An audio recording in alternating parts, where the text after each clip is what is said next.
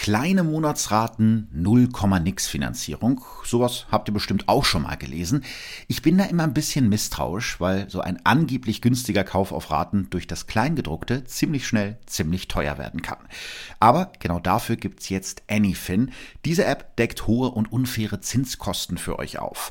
Dafür analysiert Anyfin mit seiner smarten Technologie eure Raten oder Kreditverträge und ihr erhaltet ein Angebot zur Refinanzierung. Und zwar nur, wenn Anyfin euch einen besseren Zinssatz anbieten kann. Mit der Anyfin-App ist diese Anfrage komplett unverbindlich und kostenlos. Ihr fotografiert ganz einfach die Dokumente, schickt sie rüber und Anyfin macht euch garantiert nur dann ein Angebot, wenn das wirklich günstiger für euch ist. Ihr könnt die App jetzt herunterladen und ausprobieren. Mit dem Rabattcode Verbrechen von nebenan 20 werden euch von eurem refinanzierten Kredit 20 Euro abgezogen. Also testet das gerne mal aus. Den Link und die Infos packe ich euch nochmal in die Show. Shownotes.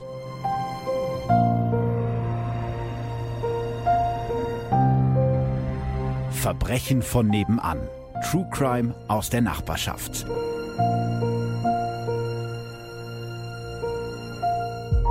Herzlich willkommen bei Verbrechen von nebenan.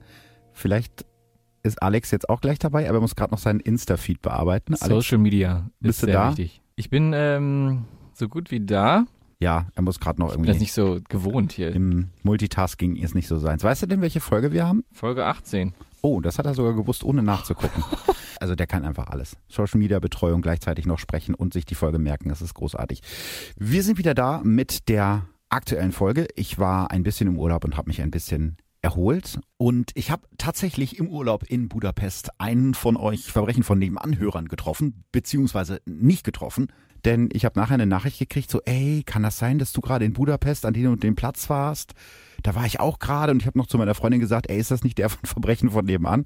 Das fand ich sehr lustig, weil das heißt, dass eigentlich mein Podcast sogar in den Urlaub mit mir fährt. Das ist wunderschön, oder? Ja, es ist wunderschön. Ein bisschen seltsam, aber es ist auch wunderschön.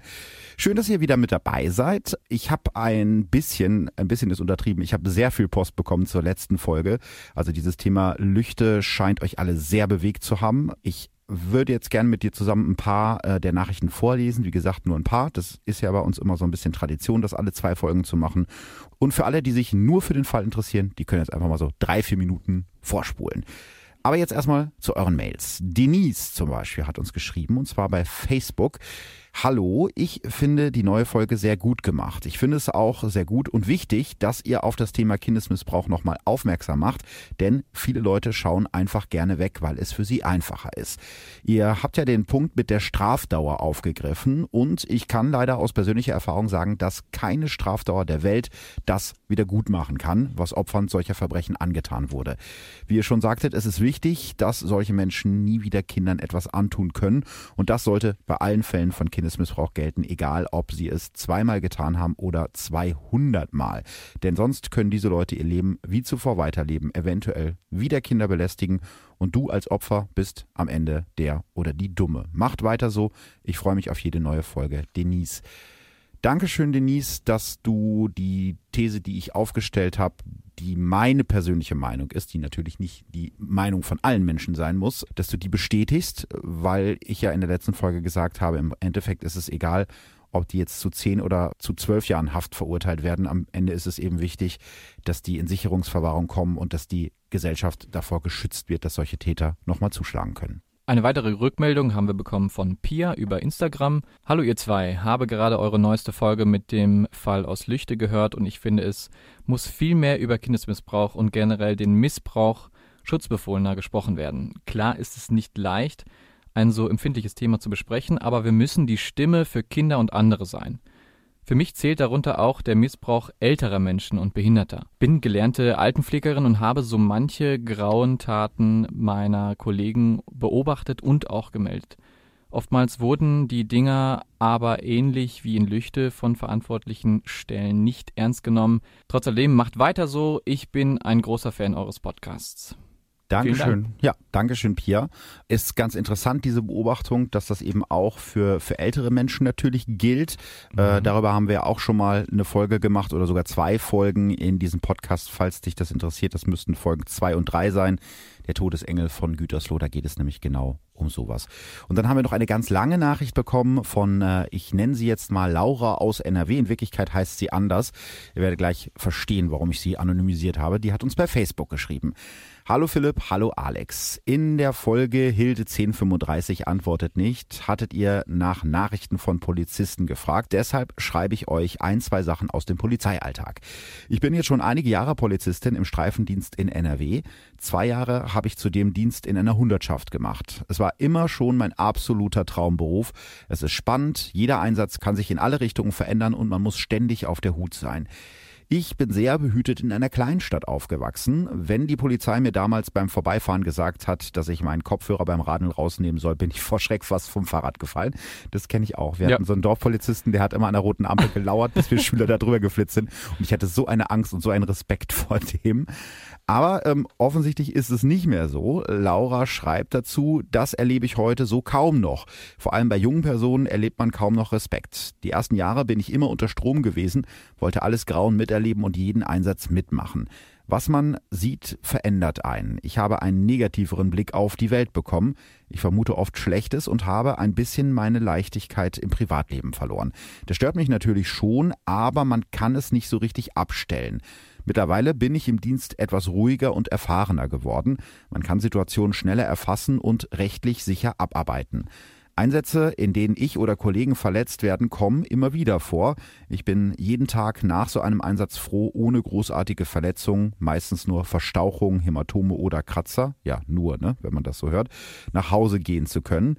Wenn man auf Personen trifft, die sich so verhalten und uns bedrohen, um einen Suicide by Cop zu provozieren, werde ich furchtbar wütend. Vielleicht müsste ich da kurz einhaken und erklären, was mit Suicide by Cop gemeint ist. Das sind Leute, die halt versuchen, mit einer Waffe Polizisten so lange zu bedrohen oder zu provozieren, bis sie von der Polizei erschossen werden, weil sie sich selber umbringen wollen und gerne möchten, dass jemand anderes das sozusagen für sie erledigt.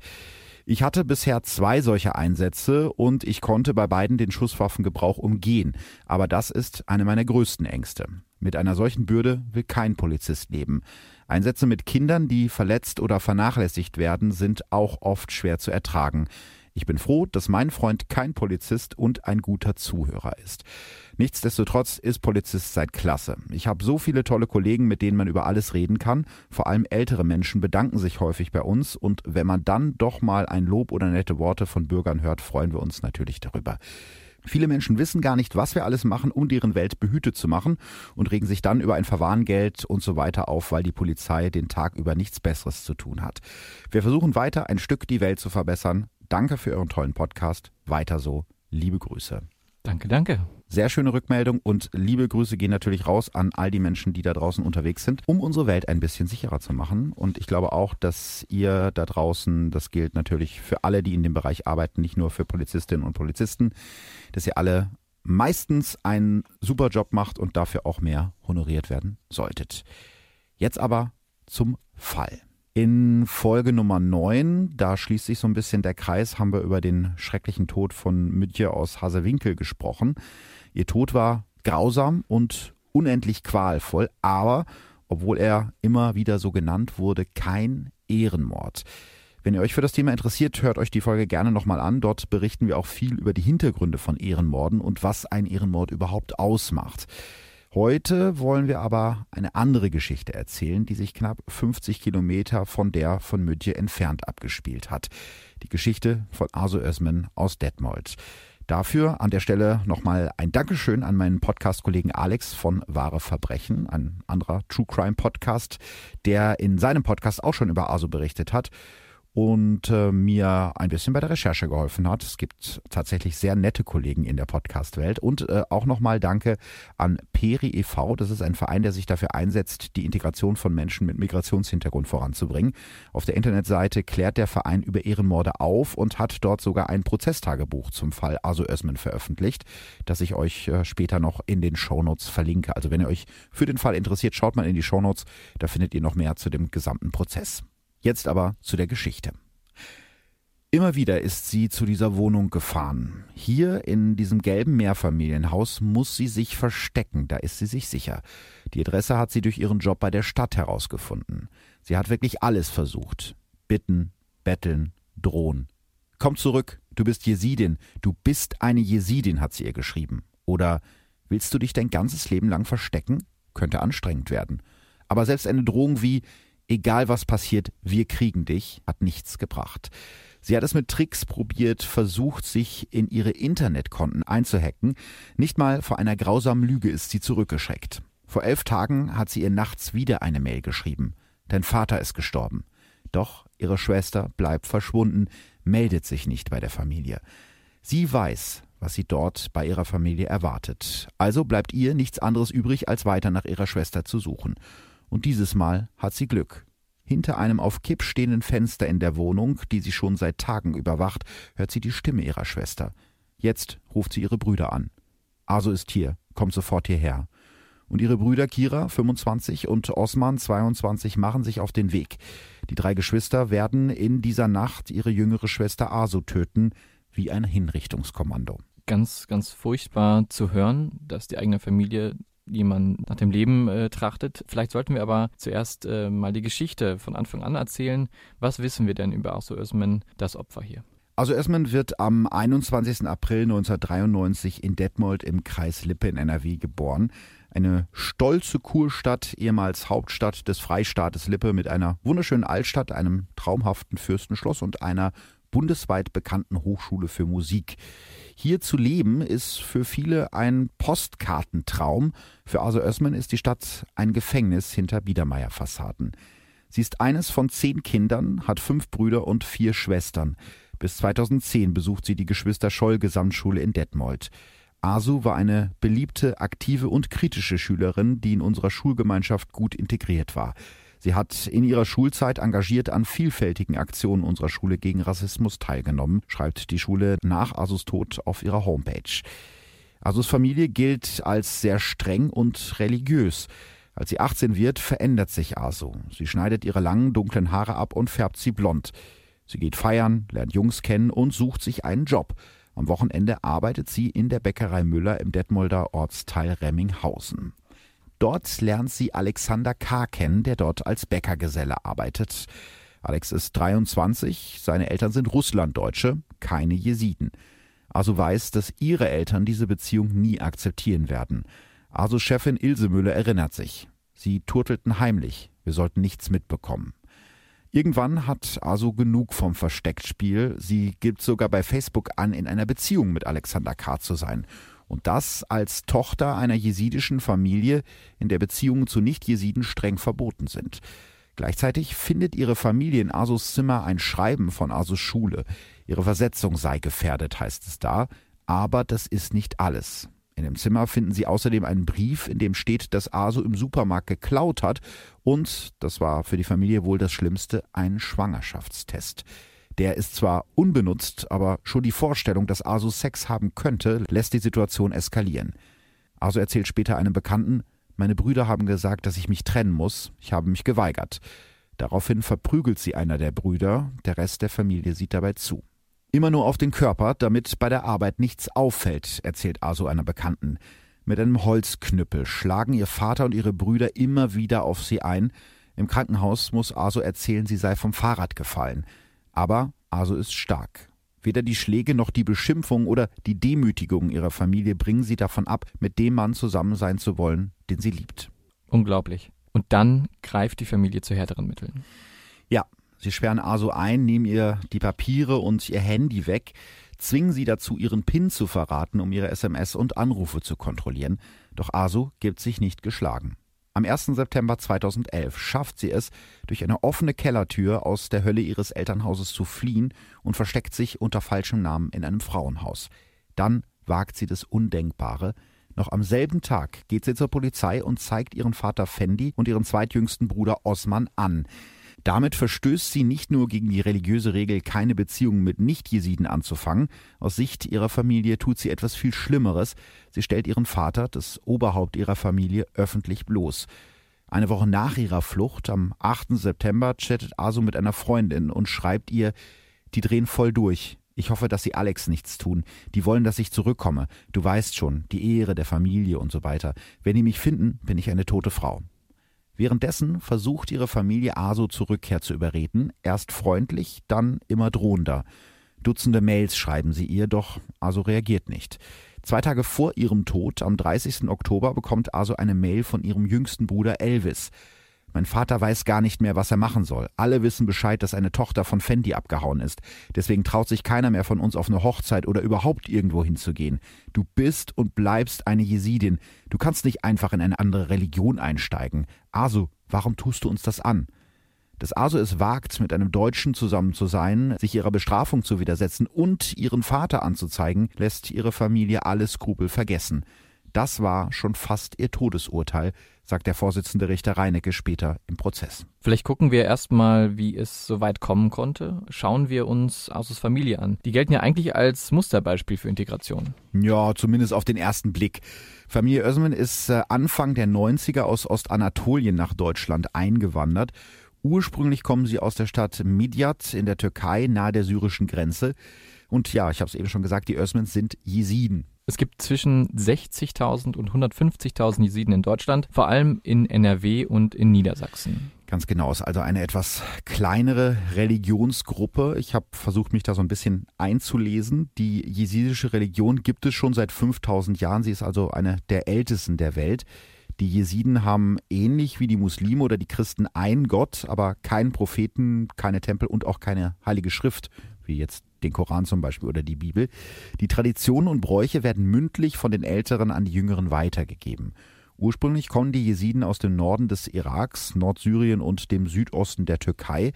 Schon im Osmanischen Reich vor 200 Jahren hatten die Jesiden unter Ausgrenzung und teilweise unter Verfolgung zu leiden.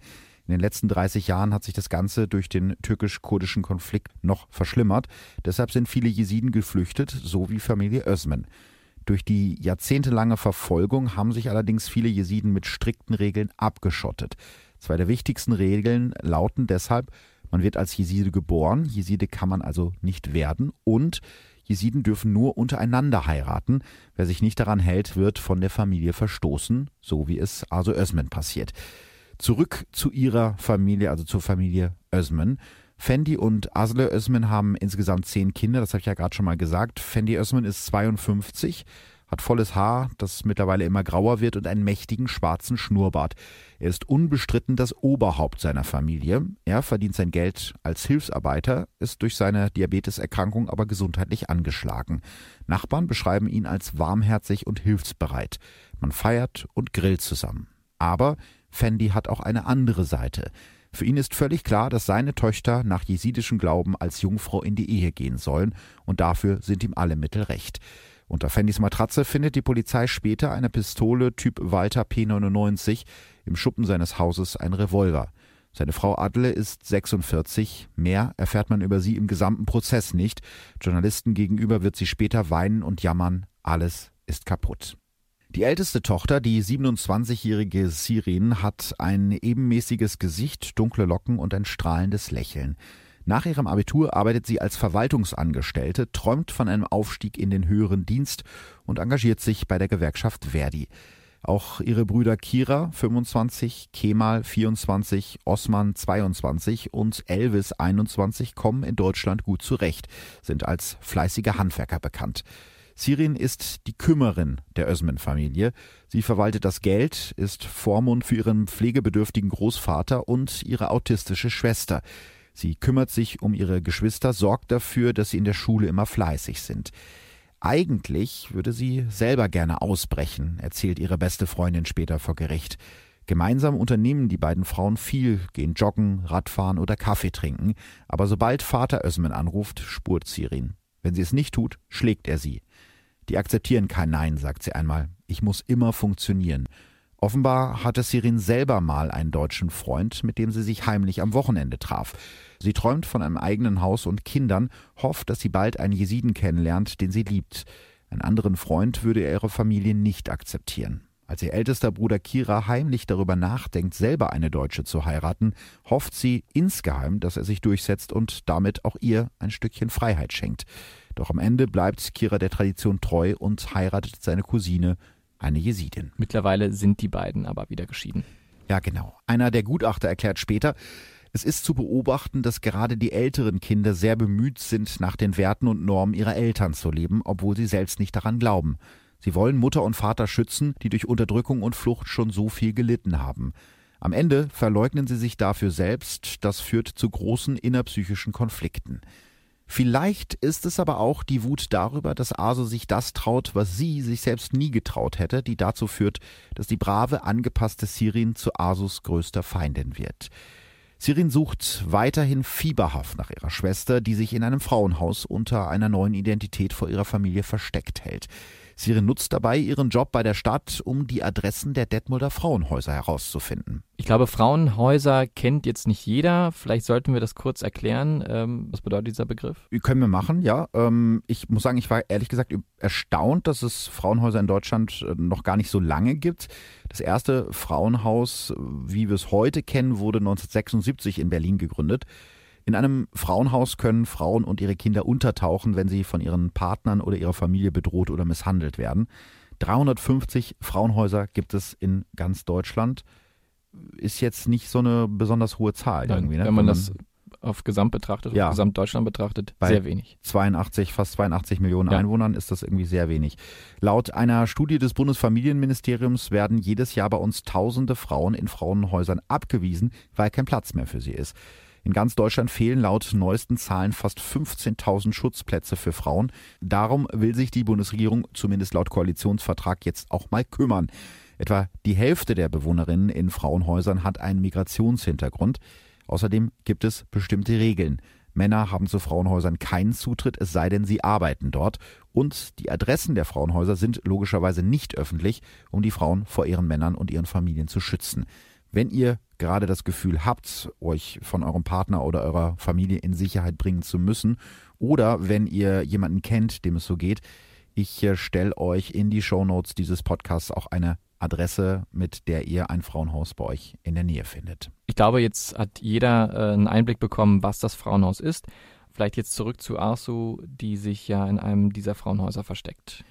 Genau, wahrscheinlich wäre sie in diesem Frauenhaus tatsächlich sicher gewesen, schließlich lebt sie dort unter falschem Namen, aber am Ende ist es ihre Liebe zu Alexander, die Asu übermütig werden lässt. Sie besucht ihren Freund nachts in seiner Wohnung. Vielleicht glaubt sie, dass ihre Familie Alexanders Adresse nicht kennt. Vielleicht denkt sie auch, dass sie im Schutz der Dunkelheit sicher ist. Sie ist es nicht. Ihre Schwester Sirin hat Alexanders Adresse längst herausgefunden, wahrscheinlich mit Hilfe des Einwohnermelderegisters, auf das sie als Mitarbeiterin der Stadt Zugriff hat. Immer wieder hat Sirin die Wohnung ausspioniert, erfolglos. Aber an diesem Tag, dem 31. Oktober 2011, hat sie Erfolg. An dem Tag trifft sich Aso nicht nur mit ihrem Freund Alexander K., die beiden sind nachts sogar mit zwei weiteren Freunden im Auto unterwegs und fahren durch die Gegend. An einer Tankstelle in Detmold holen sie gegen halb elf abends ein paar Chips. Durch einen schrecklichen Zufall fährt genau in diesem Moment einer von Asus Brüdern an der Tankstelle vorbei und sieht seine Schwester. Daraufhin macht sich Sirin auf zur Wohnung von Alexander K. Sie hört Asus Stimme durch ein gekipptes Fenster und verständigt sofort ihre Brüder. Der älteste Bruder Kira und der mittlere Bruder Osman sind kurze Zeit später da. Um kurz vor eins nachts stürmen die drei die Wohnung von Alexander K., die in einem gelben Mehrfamilienhaus in einer ruhigen Straße liegt. Durch die Wohnungstür und das auf Kipp stehende Fenster brechen sie in die Wohnung ein. Sie haben sich Masken über die Gesichter gezogen. Mit einer Pistole bedrohen sie die beiden. Dann schlagen sie mit einer Flasche auf den 23-jährigen Alexander K. ein, bis er ohnmächtig wird, brechen ihm dabei einen Finger. Dann verschleppen sie Asu aus der Wohnung. Um 1.15 Uhr geht bei der Polizei Detmold ein Notruf ein. Es ist Alexander K., der voller Panik meldet, dass seine Freundin Asu gerade aus seiner Wohnung entführt wurde. Die Beamten sind sofort alarmiert. Durch die Anzeigen kennen sie Asus Vorgeschichte. Außerdem hat Alexander K. die Brüder erkannt. Die Beamten versuchen also, die Handys der Brüder zu orten. Die Signale der Mobiltelefone kommen von der Autobahn und bewegen sich in Richtung Norden. Jetzt muss es ganz schnell gehen. Die Beamten alarmieren ihre Kollegen bei der Autobahnpolizei, der Bundespolizei und auch bei der Grenzfahndung. Sie wissen, wenn sie den Wagen, mit dem Aso gerade entführt wird, jetzt nicht aufhalten, passiert etwas Schreckliches. Gleichzeitig rasen mehrere Beamte zum Haus der Familie Özmen. Gegen 2.40 Uhr klingeln sie an der Haustür und Vater Fendi macht auf. Er behauptet, seine Kinder seien auf einer Party. Die Polizisten reden auf ihn ein. Sie wissen, dass Familienoberhaupt Fendi Özmen der Einzige ist, der die Katastrophe jetzt noch verhindern kann. Deshalb bitten sie ihn, seine Söhne und seine Tochter Sirin zu überzeugen, Asu nichts anzutun. Fendi Özmen schreibt in dieser Nacht insgesamt vier SMS. Drei an seine Tochter Sirin, deren Inhalt nie ermittelt werden konnte, und eine an seinen ältesten Sohn Kira, abgeschickt um 5.38 Uhr mit nur einem Satz. Die Bullen sind hier vor dem Haus. Gleichzeitig verlieren die Beamten auf der Autobahn die Spur von Sirin, Kira und Osman. Die drei schalten ihre Handys aus und können so nicht mehr geortet werden. Währenddessen nimmt die Polizei zwei weitere Brüder von Asu fest, Kemal und Elvis. Auch sie haben geholfen, ihre eigene Schwester zu entführen. Was passiert dann? Am nächsten Morgen tauchen dann die drei gesuchten Sirin, Kira und Osman wieder auf, ohne Asu. Alle drei werden festgenommen. Jetzt sind sich die Ermittler sicher, Asu ist tot. Ab da wird der Druck der Öffentlichkeit immer größer. Ganz Deutschland kennt auf einmal den Namen Asu Özmen. Die Bild titelt unter einem riesigen Foto von Asu von der Familie erschossen? Fragezeichen. Aber trotz dieses riesigen öffentlichen Drucks kommen die Ermittler nicht voran. Richtig. Hunderte Beamte suchen wochenlang nach Asu, ohne eine richtige Spur zu finden. Sogar bei Aktenzeichen XY wird nach Asu gefahndet. Auf Hinweise, die zu ihr führen, wird eine Belohnung von 5000 Euro ausgesetzt, aber auch das führt zu nichts. Erst elf Wochen später wird das Verschwinden von Arthur Özmen aufgeklärt. Genau, es ist Freitag, der 13. Januar 2012 in Großensee, Schleswig-Holstein, auf einem gleichnamigen Golfplatz. Es ist ein sehr exklusiver Golfplatz, der sich gerne mit prominenten Gästen wie Fernsehköchen und Adligen schmückt. Gegen Viertel vor zehn morgens ist ein Mitarbeiter des Golfclubs gerade dabei, am Rande des Platzes mit einem Gabelstapler Heuballen aufzuladen. Dann macht er eine grausige Entdeckung. Auf dem Boden liegt eine Leiche. Kurze Zeit später ist klar, die Tote ist Aso. Die Obduktion ergibt, dass Aso aus nächster Nähe zweimal in den Kopf geschossen wurde. Jeder Schuss an sich wäre schon tödlich gewesen. Das war eine reine Hinrichtung und nichts anderes, sagt der Ermittler Bernd Flake, der damals Leiter der Kriminalpolizei Lippe war. Am 21. Januar 2012 gibt es einen Trauermarsch für Aso Özmen in der Detmolder Innenstadt. 500 Menschen gedenken dem Mädchen im Regen, darunter auch der Bürgermeister von Detmold und der Landrat des Kreises Lippe. Viele halten Banner und Plakate hoch. Auf einem steht Verstoßen reicht oder nicht, wir vermissen dich so. Am 4. Februar wird Asu in der alten Heimat ihrer Familie in der Nähe der türkischen Stadt Midyat nach jesidischem Brauch bestattet. Etwa 30 Menschen sind gekommen, von Asus Familie ist niemand da. Ein letztes Mal bestimmt die Familie über Asus Leben. Sie, die in Deutschland geboren wurde und immer wie eine Deutsche leben wollte, liegt jetzt im Heimatort ihrer Eltern in einem traditionellen jesidischen Betongrab.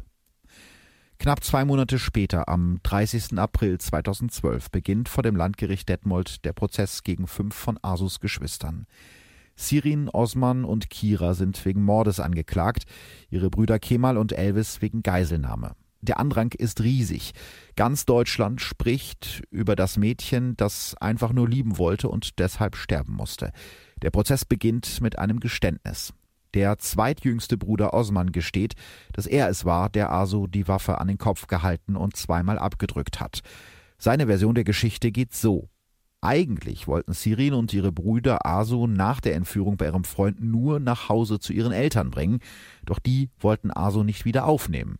Was jetzt ist also die Frage. Die Geschwister beschließen, Asu zu einem Onkel nach Hamburg zu bringen, der sehr liberal sein soll, aber der ist nicht zu Hause. Also fahren die drei Geschwister mit der schimpfenden Asu weiter durch die Nacht. Ihr nächstes Ziel ist ein weiterer Onkel, dieses Mal in Lübeck. Auf dem Weg dorthin halten die vier für eine Pinkelpause an.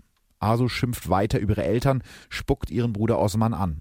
Der hält ihr die Waffe ins Gesicht und befiehlt ihr, still zu sein. Doch Asu ist nicht still. Da drückt Osman ab. Zweimal aus nächster Nähe. Danach packt er Asus Leiche mit seinem Bruder in den Kofferraum und bringt sie mit dem Auto zu dem Golfplatz, wo sie später gefunden wird. Die große Schwester Sirin soll von dem Mord erst gar nichts mitbekommen haben. Während Osman das erzählt, sitzt er wie erstarrt auf seinem Stuhl. Glaubst du seine Geschichte von der Tat? Nee, Und zwar aus mehreren Gründen. Ähm, Osman ist zwar nicht der jüngste Bruder, aber er ist der Bruder, der aus Sicht der Familie am wenigsten wert ist. Er hat als einziger keine Ausbildung und keine eigene Familie. Während seine Geschwister alle in ihren erlernten Berufen arbeiten, hat Osman zuerst versucht, bei der Bundeswehr unterzukommen und macht jetzt ein Praktikum. In archaischen Kollektiven wird für solche Taten nicht selten derjenige ausgesucht, der am wenigsten zur Gemeinschaft beiträgt, erklärt der Psychologe Professor Jan Kizilan, ich hoffe, ich spreche das richtig aus, als einer der Gutachter vor Gericht. Nimmt Osman also im Namen der Familie die Schuld auf sich? Dafür spricht zum Beispiel, dass er sich vor Gericht nicht daran erinnert, was Aso zu ihm gesagt hat, das so schlimm war, dass er die Kontrolle verloren hat. Und das ist ja auch komisch, weil es muss ja irgendein ein Wort oder eine Beschimpfung gewesen sein, die dazu geführt hat, dass diese ganze Situation völlig eskaliert ja. ist und er seine eigene Schwester erschießt. Ja. Und dann weiß er plötzlich nicht mehr, was sie gesagt hat. Das eher unwahrscheinlich. Ist eher unwahrscheinlich, ja. Außerdem ist Osman groß und kräftig, seine kleine Schwester Asu eher klein und schmächtig.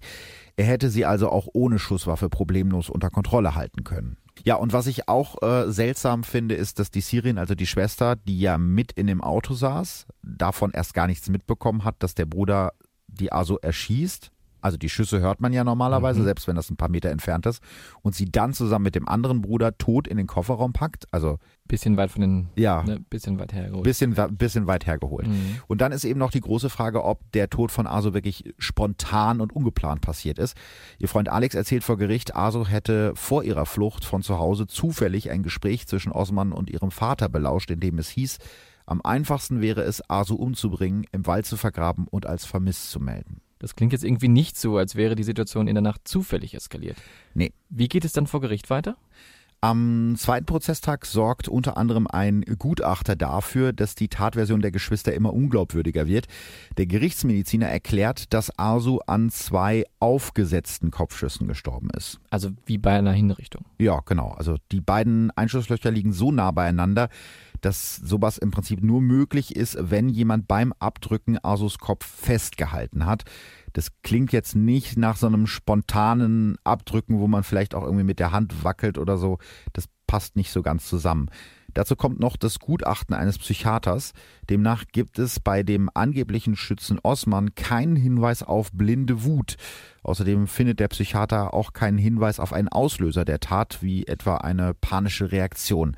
Osman ist also laut Gutachter kein Affekttäter, der mordet, weil er von seinen Gefühlen überrollt wird. Außerdem konnten die Ermittler im Auto kein Blut finden, obwohl Asus Leiche ja angeblich im Kofferraum zum Golfplatz gefahren wurde.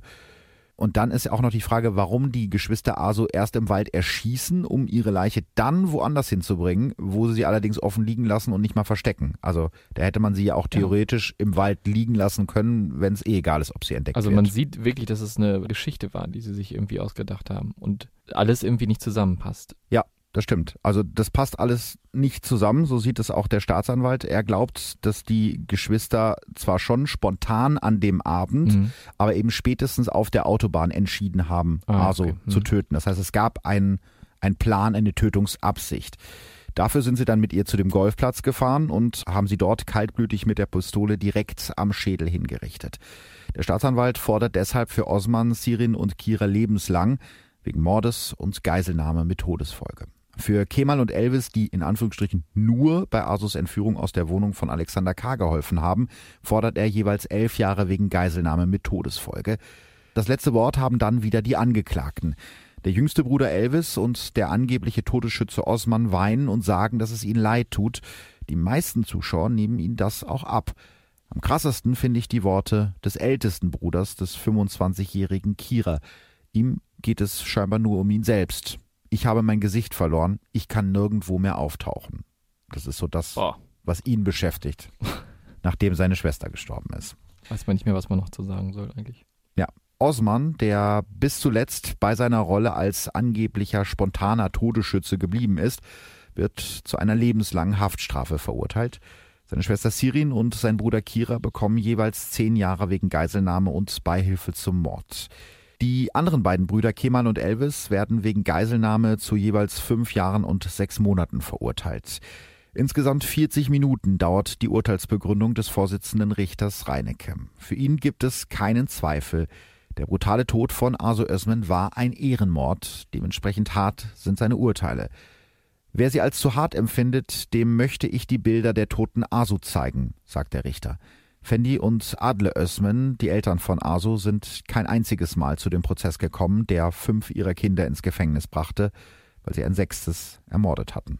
Aber dafür bekommt Fendi Özmen kurze Zeit später seinen eigenen Prozess. Genau. Die Staatsanwaltschaft Detmold ist sich sicher, dass Fendi Özmen zumindest wusste, dass seine Tochter in dieser Nacht sterben sollte wenn er ihren Tod nicht sogar selber in Auftrag gegeben hat.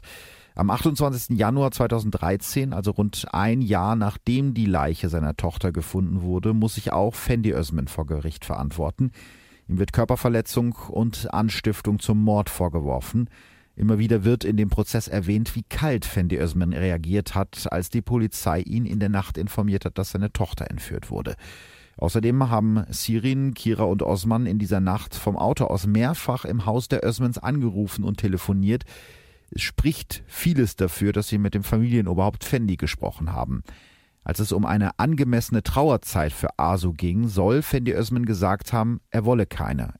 Nach Asus Tod soll er, ihr eigener Vater, gesagt haben, ich ficke ihr Blut. Nach vier Verhandlungstagen wird Fendi Özmen am 4. Februar 2013 wegen gefährlicher Körperverletzung, Freiheitsberaubung und Beihilfe zum Mord zu sechseinhalb Jahren Haft verurteilt. Dass er der Auftraggeber hinter Asus Ermordung war, konnte ihm das Gericht nicht nachweisen, auch weil seine Familie geschwiegen hat. Aber Fendi hätte die Tat jederzeit stoppen können, wenn er denn gewollt hätte. Fünf Monate später wird auch Asus Mutter Adle Özmen verurteilt, und zwar wegen Körperverletzung. Eine Beteiligung an der Entführung und Ermordung ihrer Tochter kann ihr nicht nachgewiesen werden, wohl aber, dass sie Asu geschlagen und eingesperrt hat. Adler Ösmen bekommt eine Freiheitsstrafe von einem Jahr auf Bewährung und muss außerdem 80 Stunden gemeinnützige Arbeit verrichten. Wie geht es danach weiter? Vier Tage nach dem Urteil tauchen im Internet Morddrohungen gegen den Staatsanwalt und einen Bielefelder Journalisten auf, der über den Fall berichtet hat. Woher die kommen, konnte nicht geklärt werden. Allerdings muss ich sagen, dass ich im Vorfeld der Recherche auch von einigen Menschen gehört habe, bist du dir sicher, dass du den Fall wirklich machen willst? Und ich habe gesagt, ja. Die beiden Brüder Elvis und Kemal sind seit 2016 wieder frei. Das Landgericht Bielefeld hat die beiden als nicht mehr gefährlich eingestuft und den Rest ihrer fünfeinhalb Jahre Haft deshalb zur Bewährung ausgesetzt. In Asus Heimatort, dem Detmolder Stadtteil Remminghausen, steht seit 2013 auf dem Friedhof ein Gedenkstein für Aso. Auf dem steht zum Gedenken an Aso Özmen, geboren am 21.04.1993, ermordet am 1.11.2011. Sie wollte selbstbestimmt leben. Und das ist das Mindeste, finde ich, was man für sie tun kann. Ich habe es ja gerade schon mal gesagt, sie wollte halt wie eine Deutsche leben. Das war ja ihr großer Traum, für mhm. den sie am Ende gestorben ist. Und nicht mal im Tod konnte genau. sie ja genau. noch über ihren Körper ja. selbst entscheiden und das wurde. Das ist auch das, was mich sehr beschäftigt. Ja, wurde halt von ihrer Familie äh, an einem Ort begraben, mit dem sie nichts zu tun hat, mit dem sie überhaupt gar keine Verbindung hat, auch wenn das natürlich mhm. die Tradition ist. Aber ein letztes Mal hat da die Familie nochmal über sie genau, entschieden. Ja. Und äh, mit diesem Gedenkstein hat man zumindest so eine kleine Verbindung zu dem Ort geschaffen, wo sie, wo sie gelebt hat und den sie wohl auch geliebt hat. Es gibt tatsächlich noch heute Mitglieder der jesidischen Community, die nicht glauben, dass Aso von ihrer Familie ermordet wurde. Für sie ist der Tod der jungen Frau, die nur sie selber sein wollte, ein tragischer Unfall. Also, was du eben schon angesprochen hast, dass eben nach ihrem Tod immer noch entschieden wurde, was mit ihrer Leiche passiert, fand ich schrecklich. Dass da immer noch über sie bestimmt wurde, also macht einen noch irgendwie traurig. Dass sie nicht mal im Tod sozusagen die Ruhe in Anführungsstrichen bekommen hat, die, die sie verdient hätte. Ich fand das ganz interessant, weil, weil sich ja mit dem Fall ein bisschen ein, ein Kreis schließt. Wir haben ja äh, schon in der ersten Staffel von Verbrechen von nebenan über Ehrenmord gesprochen, in Folge 9, Fall Müdje, da warst ja auch mein Gast. Das ist jetzt schon ein Fall, der irgendwie ganz anders mhm. gelagert ist, oder? Oder siehst du da große Parallelen? Weil bei beiden war ja so der Überbegriff Ehrenmord, also bei Ase und bei Müdje. Mhm. Ich finde, dass man hier eindeutig sieht, dass es eben ein Ehrenmord war. Bei dem Fall von Müdje ist es ja so gewesen, dass man immer noch spekulieren konnte, war es jetzt wirklich ein Ehrenmord oder war es eben kein Ehrenmord. Findest du? Ich finde eigentlich, dass es bei Mütje relativ klar war, dass es eben kein Ehrenmord war. Weil da ja ihr Mann aus Eifersucht gehandelt hat und die Familie, zumindest soweit wir wissen, also Mhm. nachdem wie sie es darstellt, nicht daran beteiligt war. Also das ist ja ein ganz großer Unterschied. Mütje wurde halt von ihrem Ehemann umgebracht und Asu im Prinzip von ihrer ganzen Familie mehr oder Mhm. weniger. Also es ist eigentlich egal, wer jetzt die Waffe in der Hand gehabt hat am Ende. Das Todesurteil wurde innerhalb der Familie gesprochen und auch Mhm. innerhalb der Familie vollstreckt. Ja gut, Ne? stimmt. Das ist nochmal so ein bisschen der Unterschied. Ich wollte jetzt nicht nochmal die komplette Definition von, von Ehrenmord wieder aufrollen, weil das haben wir eben schon in Folge Nummer 9 gemacht. Also wenn euch das interessiert, hört euch das gerne nochmal an.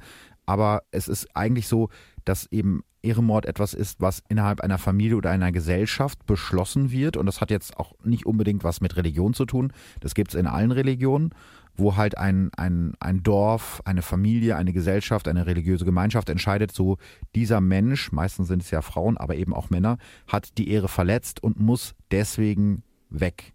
Um die Ehre wiederherzustellen, muss diese Person getötet werden. Und das ist ja in dem Fall eindeutig passiert. Aus ja wahrscheinlich mehreren Gründen. Also Mhm. Was glaubst du, was für die Familie am Ende jetzt der ausschlaggebende Punkt war? Weil es ist ja auch trotz allem nochmal eine weitere Eskalationsstufe, so will ich es jetzt mal nennen, nach Prügeln, nach Ausschließen, nach Einschließen, dass man sagt, so, die muss jetzt sterben, weil am Ende des Tages ist ja immer noch die eigene Tochter oder die, die andere, die eigene Schwester. Also man sieht auf jeden Fall, dass ähm, es immer schlimmer wurde. Es fing mit dem Schlagen an oder auch mit dem Aussprechen, ey, du darfst das nicht machen, weil das unseren Bräuchen so ähm, gerecht, nur gerecht werden kann. Und die ultimative Strafe für sie war eben dann, wir nehmen ihr das Leben. Aber Mhm. glaubst du, dass das, äh, glaubst du, dass das war, weil sie einen deutschen Freund hatte oder glaubst du, dass das war, weil sie ihrem Vater widersprochen hat und ihn auch sozusagen öffentlich angezeigt hat bei der Polizei? Ich glaube, dass da die Ehre der, des Familienoberhaupts noch mal höher steht als, Ja. als eben das Persönliche der, der, des Familienmitglieds.